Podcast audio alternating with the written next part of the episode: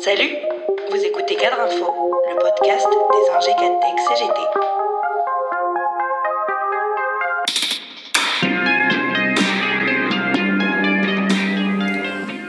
Si on a bien gagné une chose depuis le début de la pandémie, c'est bien de ne plus trop voir ou entendre pérorer les experts et décideurs néolibéraux nous expliquer le trop d'État, le trop de fonctionnaires.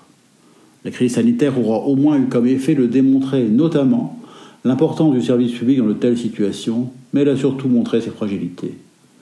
Elle a mis en lumière les sous-effectifs catastrophiques des établissements de santé, mais aussi montré combien l'ensemble des services de l'État et des collectivités sont sous-dotés.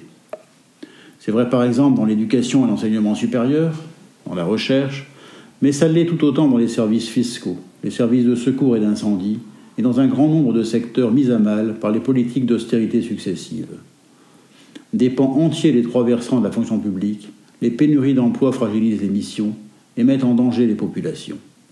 Pour autant, si l'exécutif et sa majorité parlementaire ont été obligés à quelques concessions et inflexions dans les derniers mois, on est encore très loin du tournant nécessaire, en particulier dans le domaine de l'emploi public.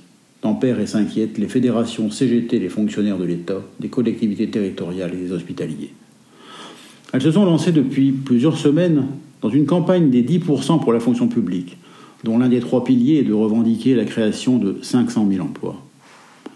Alors que frappe une crise économique et sociale sans précédent, avec ses cortèges de PSE, de faillites annoncées, cette exigence de création d'emplois publics pourrait sembler vaine et hors sol si elle n'était pas ancrée sur la réalité du travail qui domine dans la fonction publique, comme l'a montré le dernier baromètre de la CGT de l'encadrement en décembre dernier. Il révélait ainsi que 55% des techniciens et professions intermédiaires de la fonction publique estiment ne pas pouvoir faire un travail de qualité, conséquence directe des suppressions de postes dans la fonction publique. Derrière ce chiffre se cache la maltraitance institutionnelle et le fossé entre les missions de service public et la capacité des agents à les rendre effectives, analysé du.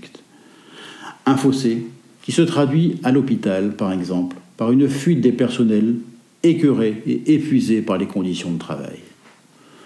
Selon une étude de l'INSEE, certains des plus importants services publics s'étaient révélés deux fois plus efficaces que les prestations monétaires pour réduire les inégalités lors de la crise de 2008.